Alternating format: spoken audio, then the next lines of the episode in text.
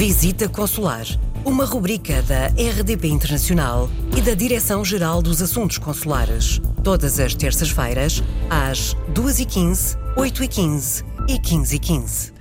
Bem-vindos a mais um Visita Consular. Estamos acompanhados, como sempre, pelo Diretor-Geral dos Assuntos Consulares, Embaixador Júlio Vilela. Vamos hoje, Sr. Embaixador, falar da questão de viagens com menores. É uma matéria que seguramente interessará uh, a muitos portugueses que residem no estrangeiro. É preciso ter aqui alguns cuidados para não haver depois problemas. Que cuidados são esses?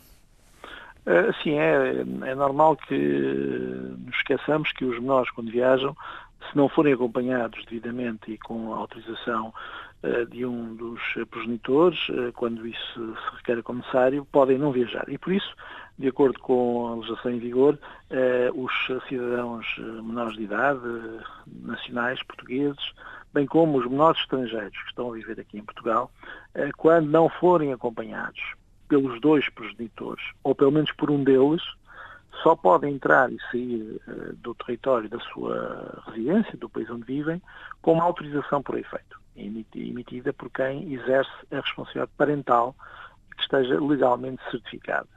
Uh, portanto, nós desacompanhados não podem viajar, isto é uma regra essencial, tem que haver autorização uh, dos pais para que o menor possa viajar e se viajarem com uma terceira pessoa que não seja um dos progenitores uh, também tem que ser acompanhado por uma autorização para esse efeito.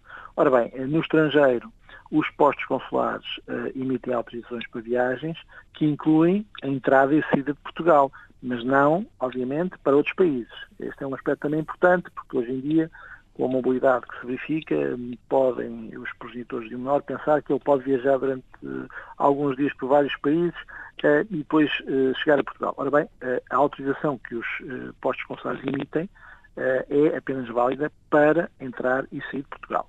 Eh, para obter esta autorização eh, escrita, assinada perante um funcionário consular, o que é necessário é a apresentação do cartão cidadão devidamente válido por quem tem o poder paternal ou no caso, no caso de serem, ser o menor cujos pais se encontrem separados ou divorciados, necessariamente a relação de poder paternal já existe e, portanto, tem que haver também a apresentação do documento comprovativo do exercício das responsabilidades uh, parentais.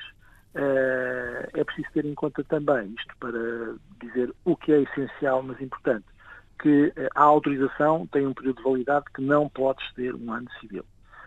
e se nada for dito nesse documento de autorização, porque às vezes acontece, ela é apenas válida por seis meses contados a partir da data de emissão. estes aspectos, estas características estão devidamente publicitadas no portal das comunidades e também no portal do CEF. Portanto, eu sugiro que haja sempre uma leitura atenta disto quando se trate da viagem de um menor de ou para Portugal. Hum. Portanto, princípio básico, não viajar uh, sem essa autorização. Uh, pronto, essa é, essa é a questão que fica aqui nesta, nesta rubrica. Atenção e, portanto, no portal das comunidades tem mais informação sobre esta matéria. Se tem sugestões ou uh, algum aconselhamento para nos fazer, escreva-nos para visitaconsular.rtp.pt. Nós voltamos na próxima semana. Visita Consular, uma rubrica da RDP Internacional e da Direção-Geral dos Assuntos Consulares. Todas as terças-feiras, às 2h15, 8h15 e 15h15.